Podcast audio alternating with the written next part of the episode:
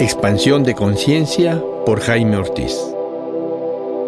Te doy la bienvenida a este podcast, donde compartiré contigo tres caminos para expandir tu conciencia, que es lo mismo que caminos para tu autoconocimiento. Psicoterapia, meditación y plantas maestras son los caminos que te voy a ofrecer con respeto y amor.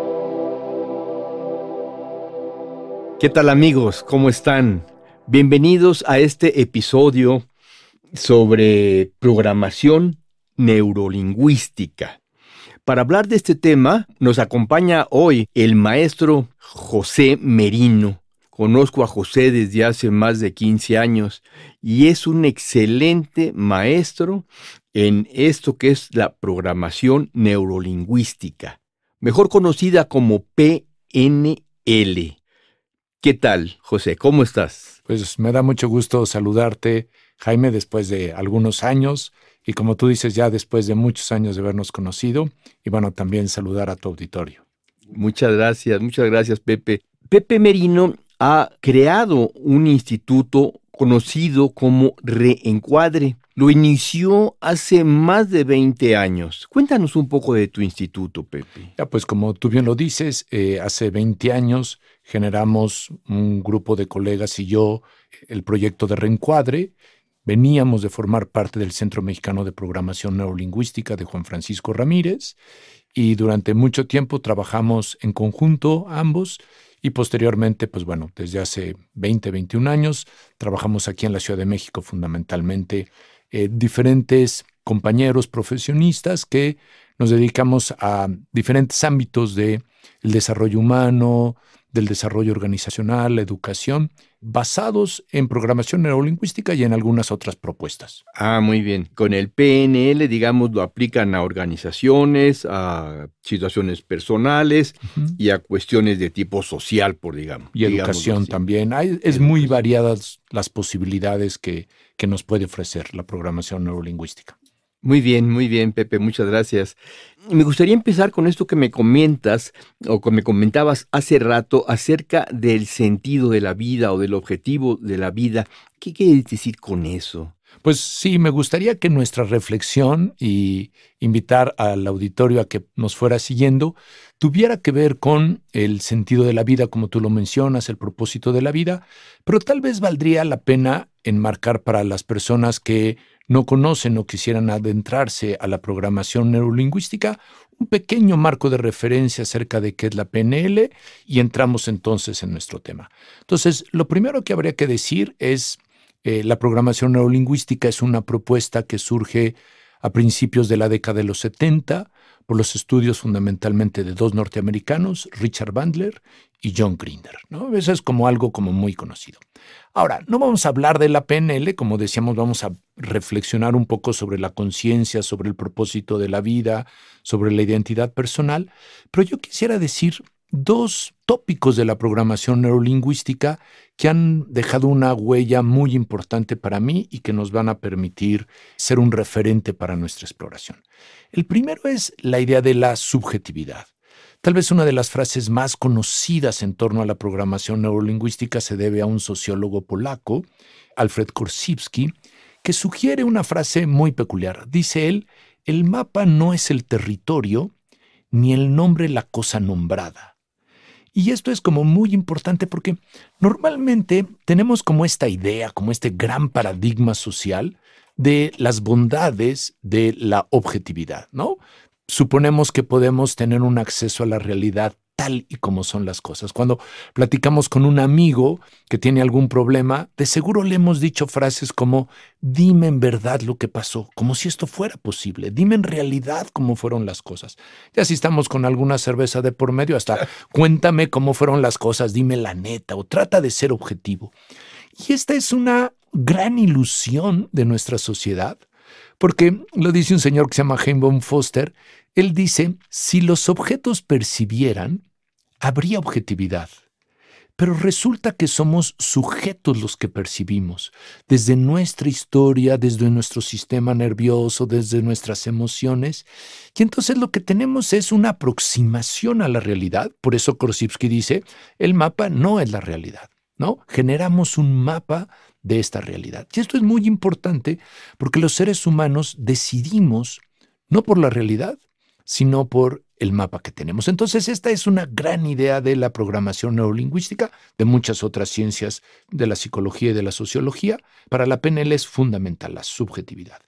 Por eso, eh, hay una frase que me gusta a mí de Wayne Dyer que dice, cuando cambiamos la forma de mirar las cosas, las cosas que miramos cambian. A veces es mucho más fácil, más que modificar la realidad, modificar la manera en que nos acercamos a ella. Y esta es una de las grandes posibilidades de la subjetividad. Al ratito hablaremos un poco más acerca de esto. La otra gran idea que quisiera yo proponer acerca de la PNL tiene que ver con una propuesta de tal vez una de las personas que más ha difundido la programación neurolingüística y que es uno de los referentes más importantes, es Robert Dilts. Y una de las propuestas de Robert Dilts se llama niveles neurológicos. Rápidamente podríamos hablar en otro momento de esta aproximación que es muy valiosa. Lo que Robert Dilts dice es que para entender a una persona, a una organización, cualquier situación en la vida, es conveniente hacer como una reflexión a la luz de seis diferentes niveles y le llama el niveles neurológicos porque son jerarquías en donde los niveles superiores influyen o determinan sobre los niveles más bajos. Imagínate, Jaime, que yo quisiera entender un poco qué es lo que tú haces profesionalmente. Entonces, lo primero que yo tendría que analizar ¿no? es, bueno, cuál es el contexto en donde Jaime trabaja, ¿no? Su consultorio, ahora en este estudio, es el dónde y el cuándo realizo algo. Es un nivel importante, pero es el nivel más bajo. Más importante que el lugar donde lo haces, o dónde lo haces, o a qué horas lo haces, tiene que ver con qué es lo que haces. Y el segundo nivel son nuestras conductas. Entonces, contexto el primero, conducta es nuestro segundo. Son nuestras acciones, nuestras reacciones. Por ejemplo, tú ahora guiando esta entrevista, pues algunas de tus acciones es hacerme preguntas, comentar con el auditorio, hacer un pequeño resumen. Entonces está el contexto y está la conducta. Más importante, dice Robert Dills, que las conductas son las capacidades, las habilidades, las destrezas que hemos desarrollado para llevar a cabo eso. Porque tú me puedes hacer una pregunta, pero si me la haces inquisitivamente, será muy diferente a si me la haces empáticamente. Si tú me escuchas con atención, yo sentiré una gran diferencia a si me escuchas distraídamente. Entonces, la capacidad califica la conducta. Espero que cuando yo estoy hablando ahora, que es la conducta, lo haga amenamente, que sería mi capacidad. Tu capacidad para hablar con el público que nos escucha. Exactamente. Ahora bien, ya tenemos entonces contexto, tenemos la conducta, tenemos la capacidad, y ojo, también puede ser la no capacidad, y más importante, dice Robert Dills, o de un nivel superior que la capacidad, que la conducta y que el contexto son mis creencias, son mis valores. Tal vez valdría la pena poner el ejemplo de, es más fácil enseñarle a alguien matemáticas si cree que puede aprender a que si está convencido de que no va a aprender. De que es muy difícil. Y que es muy difícil. Si ya tiene esta creencia, la creencia va a determinar la capacidad, la conducta o el contexto. Hace un ratito platicábamos acerca de un amigo que tenemos que me decía, no, pues creo que ahorita no es un buen momento para charlar. Si tengo esta creencia, pues mis capacidades, mis conductas se van a reducir. Mis creencias pueden potencializar lo que hago cuando mis creencias son positivas o favorables, digamos. Digamos que coadyuvan de alguna forma a la capacidad. ¿Sí? Pero para Robert Dills, y por eso son niveles, la coadyuvan, pero la determinan. El nivel de la, de la creencia determina la capacidad. Exacto. Esto es, si yo tengo la creencia de que no puedo, es que no vas a. Es que no voy a poder, ¿no? Claro, si yo tengo la creencia de que puedo, pues ahora todavía tengo que esforzarme y hacer el trabajo, ¿no? Pero de alguna manera eh, la creencia va a determinar a la capacidad y a la conducta. Exacto como dice una tarjeta que leí el otro día, si tú crees que puedes, puedes. Si tú crees que no puedes, no puedes. También estás en lo cierto. ¿sí? Y, y ahí podríamos poner nuestros valores, porque las creencias también incluyen los valores. El valor que tú tienes acerca de, me imagino, la generosidad, es lo que te permite compartir tus enseñanzas, tus conocimientos con el auditorio. Tu creencia, tu valor de que la abundancia es algo que se comparte, pues te trae aquí, nos permite charlar hoy con el auditorio y esperamos tener una conversación agradable. Entonces, repitiéndolo, tenemos el contexto, tenemos las conductas, más arriba las capacidades y por encima de ellas las creencias. Pero hay todavía dos niveles por arriba de las creencias que son los que nos van a ayudar en nuestra charla. Y el primero de ellos es el sentido de nuestra identidad o de nuestra misión personal. Déjame ponerlo de esta manera y recapitulamos. En el contexto contesto la pregunta ¿dónde y cuándo? En la conducta contesto la pregunta ¿qué hago? En la capacidad, ¿cómo lo hago? En la creencia contesto de alguna manera la pregunta ¿por qué lo hago? Pero en la identidad contesto la pregunta ¿quién soy? Y no es una pregunta fácil. Siempre recuerdo cuando llego a este momento al explicarlo con alguno de mis alumnos o de mis grupos, a uno de mis hermanos, Enrique, que era muy, muy, bueno, es muy, muy ingenioso. Y cuando éramos adolescentes y había teléfonos en las casas, tú lo recordarás, ahora ya no hay teléfonos en las casas, contestó el, el teléfono se ve que del otro lado le preguntaron ¿quién eres? Y Enrique contestó, uy, yo que lo pienso todas las noches y tú que te quieres que te lo diga por teléfono. ¿no? Entonces, el sentido de la identidad, como lo vamos a ver, es un sentido, una respuesta muy importante. Y ahí junto es, ¿cuál es la misión que tengo yo en la vida? ¿Sí? ¿Para qué estoy aquí? y creo que aquí ya empezamos a tocar temas en donde la conciencia, que es el objetivo fundamental de estos programas empieza a ser relevante. Y junto con este sentido de identidad, de misión, está lo que Robert Dills últimamente llama el sentido de la ambición. No ambición de posesionar cosas, sino la ambición de convertirme en la persona que estoy llamada a ser, que de alguna manera une la idea de misión y de identidad, que son temas que por demás tú has explorado. Y posterior a la identidad, y vamos a tener en nuestras charlas un momento para hablar de ella, dice Robert Dills, hay un sexto nivel, y es el nivel donde yo trasciendo el sentido de mi identidad y estoy al servicio del otro o al servicio de los demás, ¿no? Es como un para qué más allá de mí o de los míos muy cercano. Y entonces puede tener un sentido espiritual, me gusta más llamarlo trascendente, o últimamente Robert Dills y en mucha literatura hablan del propósito de la vida. Y entonces es así como llegamos a cómo el marco de la programación neurolingüística nos va a permitir hablar, por un lado, de la identidad y del el propósito personal. Tengo una duda que me nace.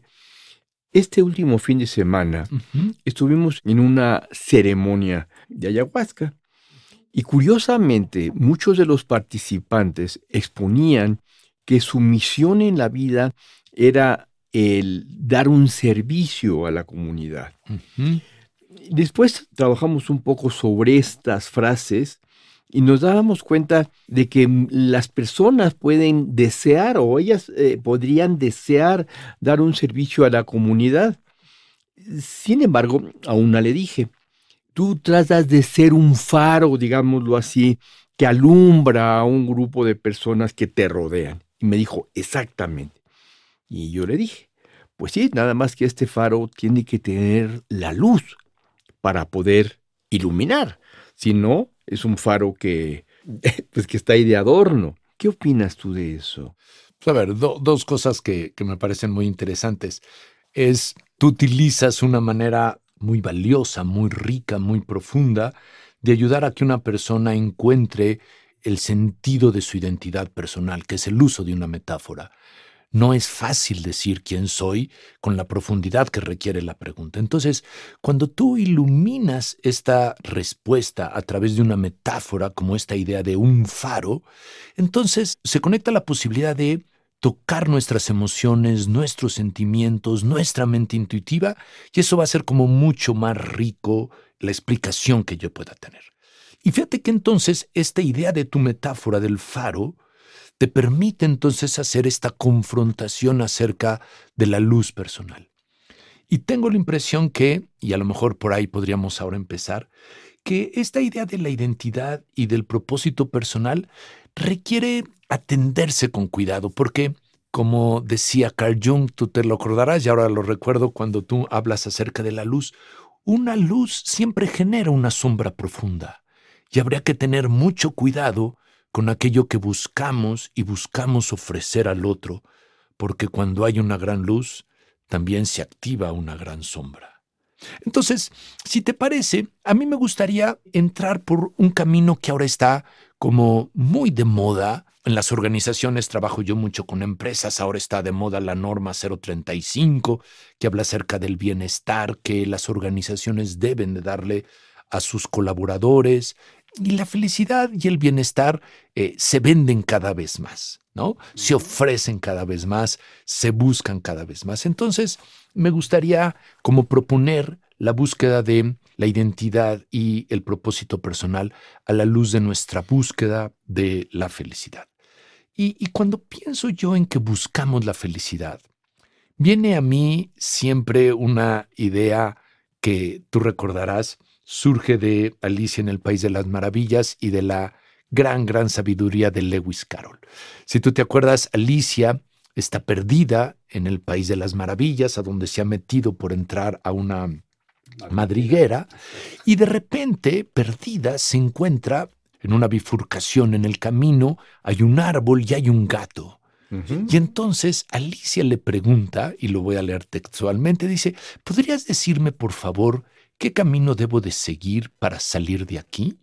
Esto depende en gran parte del sitio al que quieras llegar, dijo el gato. No me importa mucho el sitio, respondió Alicia. Entonces tampoco importa mucho el camino que tomes, le contestó el gato. Así que lo primero que habría que preguntarnos bien cuando buscamos la felicidad, y pienso en este, esta película muy famosa de En búsqueda de la felicidad, en qué es lo que estamos buscando, porque si no sabemos a dónde vamos, cualquier camino nos puede llevar, que es un poco lo que tú cuestionas a la persona que habla de querer ser un faro para los demás. ¿Qué quiere ser esto? ¿No? ¿Qué significa esto? Porque si no, puedes llevarlo a caminos muy, muy complicados. Ahora bien, en esta búsqueda de la felicidad, eh, quisiera yo retomar la idea de la subjetividad, que te acuerdas que fue una aportación importante de la programación neurolingüística. Porque algo que es muy importante tener en cuenta es algo que a mí me gusta llamar como nuestra fragilidad cognitiva. Aunque la razón es cierto, es una gran distinción de nuestra especie, y Aristóteles lo dijo, somos animales racionales, nuestra capacidad racional, nuestra capacidad cognitiva tiene fragilidades y, me gustaría mencionar una de ellas. Déjame ponerlo de esta manera. Espero que nunca te haya pasado, Jaime, pero posiblemente sí. A mí me ha sucedido. Llegas al aeropuerto, tienes tu boleto de avión, lo imprimiste en la mañana con mucho cuidado y quieres volar a Guadalajara, a Monterrey, a donde tú desees. Llegas al mostrador, vas a documentar, entregas tu pase de abordar y la señorita te mira preocupado, venía su computadora, toca su computadora, mientras pasan los segundos tú empiezas a sentirte ansioso, te voltea a ver, voltea a ver la computadora y después de eso te confirma, señor, su vuelo salió ayer. Tiene un boleto que era para el día de ayer o para el día de mañana, da lo mismo, ¿sí? ¿sí? Y es muy curioso porque en ese momento tú te das cuenta de que acabas de cometer un error. Pero lo que es muy interesante es que el error lo cometiste muchas horas antes, tal vez un día antes, ¿sí? Pero no te diste cuenta de que estabas equivocado hasta que alguien te lo hizo saber. Déjame poner otro ejemplo. Cuando estábamos en secundaria, y el auditorio se podrá acordar, a lo mejor una de las preguntas en el examen de geografía fue ¿Cuál es la capital de Argentina?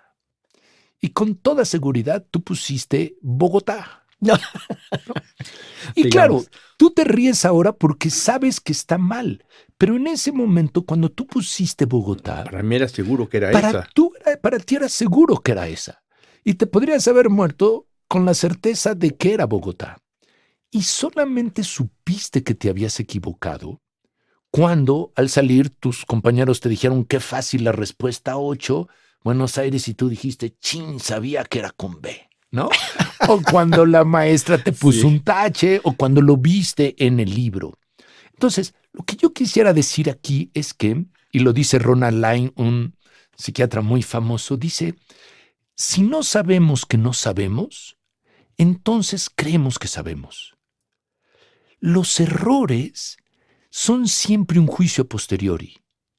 En el momento en que yo me estoy equivocando, yo no sé que me estoy equivocando. Claro, si no, no te equivocabas. Si no, no me equivocaba. Claro que sí. Entonces, esto es importante y, y- y tiene que ver con la subjetividad porque nos debería de hacer, o me debería de hacer a mí, mucho más humilde cuando tengo la suposición de que hay alguna certeza en mi vida.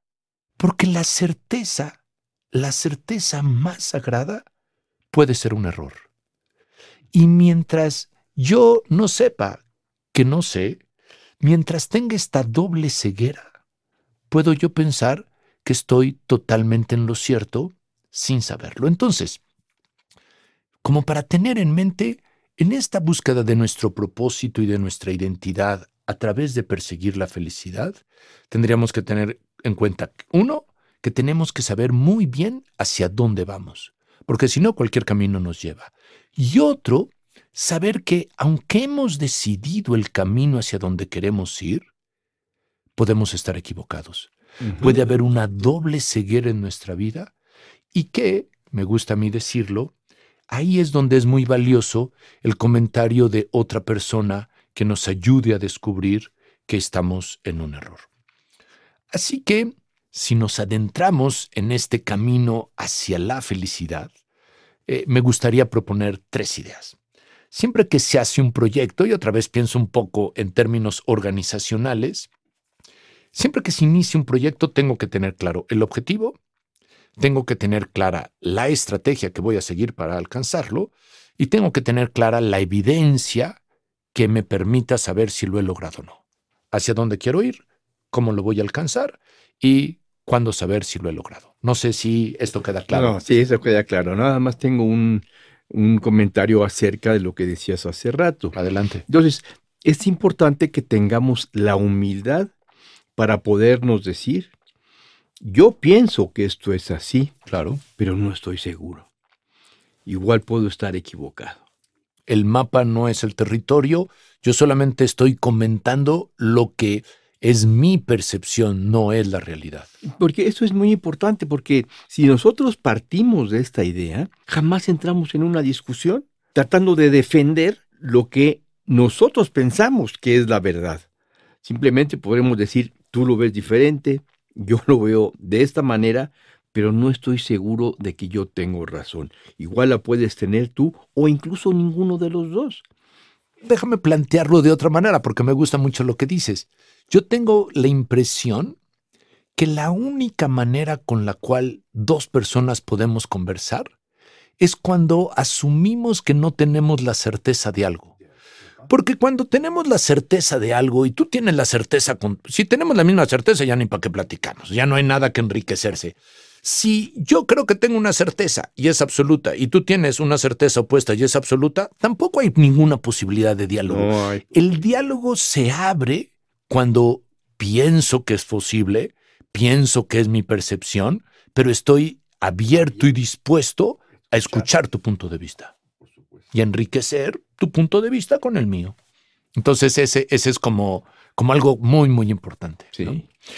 Tengo la impresión que bueno, tú te has dedicado muchísimo tiempo a la psicoterapia, pero cuando un paciente llega con una certeza de que las cosas son así, es cuando es de veras muy difícil ayudarlo a que le reflexione. Pero Claro. cuando realmente va en búsqueda de algo, es que esta certeza que tiene se ha fracturado y creo que hay empezado una toma de conciencia muy importante. Mientras tenemos certezas, aunque tú eres el experto en esto, no soy yo, el ego es el que nos está dominando y eh, pues gobernando de alguna manera. Exacto. Sí, pues el ego va en contra de la humildad. El ego va en contra. De la humildad. Entonces, así es. Te dejo continuar en, lo que, en lo que estabas planteando. Ok, no, por favor, porque así conversamos y creo que el auditorio es mucho más rico. Entonces, yo decía que tenemos como, ahora que queremos iniciar esta travesía en búsqueda de la felicidad, que tener en cuenta nuestro objetivo, nuestra estrategia y nuestra evidencia. Ahora, no quisiera resultar pesimista, pero creo que lo voy a hacer un poco, porque estos tres temas, objetivo, estrategia y evidencia, creo que tienen importantes dificultades. Primero, objetivo. Tendríamos que definir el objetivo y, qué es la felicidad, hacia dónde vamos, para evitar lo que le pasaba a Alicia. Pero podríamos citar, bueno, yo no, pero podríamos encontrar en Internet miles de libros, miles de textos y miles, no creo que sea solamente una imagen, sino es realidad, realidad, que hablan de manera diferente acerca de qué es la felicidad. Entonces, no es fácil ponernos de acuerdo ni tener certeza de qué estamos buscando. Y Kant, este importante eh, filósofo, lo sugiere muy bien. Dice él, ya hace algunos siglos, la noción de felicidad es un concepto tan impreciso que aun cuando un hombre desea conseguir la felicidad, pese a ello, nunca puede decir con precisión, de acuerdo consigo mismo, lo que verdaderamente quiere o desea. Entonces, tenemos la primera gran dificultad, es ¿qué es eso que estamos buscando? Segunda gran dificultad, la estrategia. ¿Cómo la vamos a alcanzar? Bueno, si hay múltiples libros acerca de qué es la felicidad, pues son muchos más los que te proponen caminos para encontrarla. En la religión, en la psicología, en las tradiciones eh, ancestrales, de miles maneras, ¿no? La gente ha buscado por caminos muy, muy, muy eh, diferentes, llegar a la felicidad. Y, y, vuelvo a presentar una idea de otro filósofo muy importante, Séneca Romano, dice, vivir felices todos lo quieren, pero andan a ciegas tratando de averiguar qué es lo que hace feliz una vida. Y hasta tal punto no es fácil alcanzar la felicidad en la vida que, cuanto más apresuradamente se dejan llevar hacia ella, tanto más bien se alejan si se desvían del camino. ¿Te acuerdas que Séneca era un filósofo estoico? El estoicismo es su doctrina. Y entonces todo este planteamiento de la búsqueda de la felicidad y de recorrer múltiples caminos para llevarnos a ella, a Séneca le parecían peligrosos y por eso esta frase. Déjame ponerlo de una manera un poco más sencilla y, y por eso digo que a lo mejor resulta un poco pesimista. Si tú te acuerdas, una de las maneras de que los cazadores furtivos atrapan a los pequeños simios, a pequeños monos, es con una canasta de mimbre que tiene adentro un plátano. El cuello de la canasta es muy angosto, pero suficiente para que el pequeño chimpancé, nuestro pequeño simio, si cierra su manita, pueda meter los dedos, pueda meter la mano y tomar la fruta. ¿no? Tomar eh, el plátano. ¿Por qué esto es una trampa? Porque una vez que el chimpancé toma la, el plátano, no regresa ya no puede salir por el cuello de la cesta y entonces queda atrapado. Pero queda atrapado curiosamente por la búsqueda y por haber encontrado supuestamente aquello que deseaba. Entonces, tendríamos que cuestionarnos si nuestras nuestros esfuerzos por alcanzar la felicidad, lejos de acercarnos a ella, no nos están poniendo en la misma trampa del chimpancé, como decía Séneca. Una vez que creemos que lo hemos alcanzado, pues entonces justamente estamos atrapados no en una trampa de un cazador furtivo, sino en nuestra propia trampa. Tengo una pregunta. Cuando decimos búsqueda de la felicidad, podríamos explotar la palabra felicidad en diferentes fragmentos que podrían ser paz interior, alegría, ecuanimidad, compasión, amor. ¿Podría ser así? Sí, y un poco... ¿Sería lo mismo de cualquier manera? Y yo tengo la impresión que aquí volveríamos a regresar a la idea de la subjetividad. Y es, creo que esta reflexión nos, para mí sería valiosa sin más que encontrar respuestas en nuestro auditorio generará justo esto que tú estás haciendo. Estas preguntas. ¿Cuál es mi mejor definición de felicidad? ¿Es paz interior? ¿Es compasión? ¿Es bienestar? ¿A qué me estoy refiriendo? Y yo no quisiera proponer mi definición por aquello de la doble ceguera y puedo estar en un error y nada más eh, alejado de eso mi deseo para el auditorio. Creo que más bien es una pregunta, esta que tú haces, que tendríamos que hacernos cada uno de nosotros. ¿Sí? Y la charla tratará de ir dando ideas acerca de cómo iluminar esto que llamamos felicidad, si de veras va a iluminar mi sentido de identidad y mi propósito en la vida, y qué palabra, qué emoción, qué creencias puedo asociar a ella. ¿Sí? Pero claro, es fundamental saber hacia dónde cuál es el objetivo y después cuál va a ser la estrategia. Pero tenemos una tercera dificultad. Si tú quieres ser una persona muy rica económicamente, pues a lo mejor puedes decir si tengo 5 millones de pesos en la cuenta de cheques, yo estoy feliz, ya soy rico. Si yo quiero llegar a Acapulco, pues una vez que vea las playas en el Pacífico, ya llegué a Acapulco. Hay evidencias que nos permiten saber si hemos logrado o no es nuestro objetivo. ¿no? La retroalimentación que te dé tu auditorio de esta charla podría ser una evidencia de si fue adecuado o no. Pero con el tema de la dificultad tenemos un grave problema. ¿Cómo saber si somos felices? O sea, ¿qué es la felicidad? ¿Cómo llegar a ella? Y ahora saber si sí llegamos o no llegamos, ¿cómo sabemos? Y entonces, aquí vale la pena rescatar una de las ideas que me parecen más brillantes de un psicólogo muy, muy famoso Daniel Kahneman. Kahneman ganó el Premio Nobel de Economía. Un psicólogo ganando un Premio Nobel de Economía tiene algo que decirnos en 2002 con sus aportaciones acerca de cómo decidimos.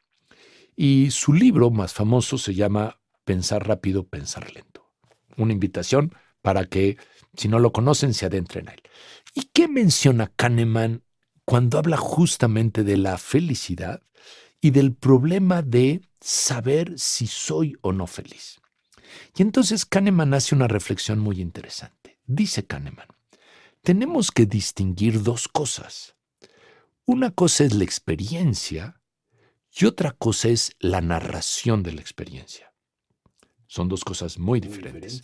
Déjame poner un ejemplo más o menos sencillo. Si yo voy al doctor porque no me he sentido bien, me acuesta en la cama para auscultarme y me aprieta el abdomen y me dice si me duele y yo le contesto o no me duele, ¿no? Pero estoy hablando de mi experiencia porque es justamente lo que en ese momento yo estoy viviendo. Pero si me pasa después a su consultorio y me pregunta cómo se ha sentido en la semana, yo no le estoy contestando mi experiencia, yo le estoy contestando la narración de mi experiencia. Cuando tú al salir de este episodio me digas me gustó o no me gustó, lo que tú narrarás es no tu experiencia, es la narración de tu experiencia, porque la experiencia es como muy momentánea, ¿sí? es, es justo en el momento. Es justo en el momento. Kahneman pone este ejemplo está una persona disfrutando un concierto, una ópera, la ópera ha sido bellísima, la ha disfrutado enormemente, pero en la última área el tenor desafina, desafina terriblemente. Y entonces cuando sale, dice, ese final me echó a perder el concierto. A ver, no es cierto. En su experiencia, el 95% del concierto fue maravilloso. Pero en la narración de su experiencia, pues el concierto fue un fracaso. Sí. ¿no? Entonces, ¿cómo vamos a evaluar la felicidad? ¿Por la experiencia o por la narración de la experiencia. Y esto es bien importante porque son dos cosas, claro, que se nutren una y otra, pero el juicio de mi experiencia es un juicio totalmente diferente al juicio de la narración de mi experiencia. Entonces, tenemos el conflicto de saber qué estamos midiendo, si soy feliz, si estoy siendo feliz o si creo que he sido feliz. Y la gran mayoría de nuestros juicios, como te lo imaginarás, pues tienen que ver con la narración de nuestra experiencia. Sí, absolutamente. Eh, pues entonces, si queremos adentrarnos en este camino hacia la felicidad, pues tenemos justamente que definir, como tú bien lo decías, qué es felicidad, saber cómo podemos alcanzarla y, en tercer lugar, tener alguna evidencia acerca de si la alcanzamos o no. Pepe, yo creo que esto que nos estás comentando vale mucho la pena y yo preferiría abrir otro episodio para redondear esto que nos estás diciendo. Eh, me parece muy bien. Sí, sí. Sí, claro que sí. Eh, de cualquier forma, me gustaría que tú le expresaras al auditorio en qué manera pueden contactar contigo o con alguna otra persona que les resuelva sus dudas, que les recomiende alguna bibliografía para adentrarse más profundamente en este tema. Ya, pues te agradezco mucho la, oportunidad. Eh, la mejor manera es comunicarse a través de Facebook con nuestra página de Reencuadre o hacerlo a www.reencuadre.com, que es nuestra página web, o también a nuestros teléfonos. Perdón, cuando dices reencuadre es... Sí, es R E. Ok. Reencuadre. Reencuadre. Reencuadre, sí, sí, justamente. Y bueno, www.reencuadre.com y nuestros teléfonos 55 56 62 26 61. Ahí nos pueden encontrar. Pepe, pues muchas gracias. Me da mucho gusto que hayas estado hoy aquí y tenemos pendiente nuestro siguiente episodio para redondear este tema que ha sido muy interesante. Pepe, muchas gracias. Muchas gracias, Jaime, y gracias a tu auditorio. Esto fue Expansión de Conciencia por Jaime Ortiz. Y tú me puedes contactar para preguntarme cualquier cosa, cualquier duda que tengas en el WhatsApp 56 1854 63 63.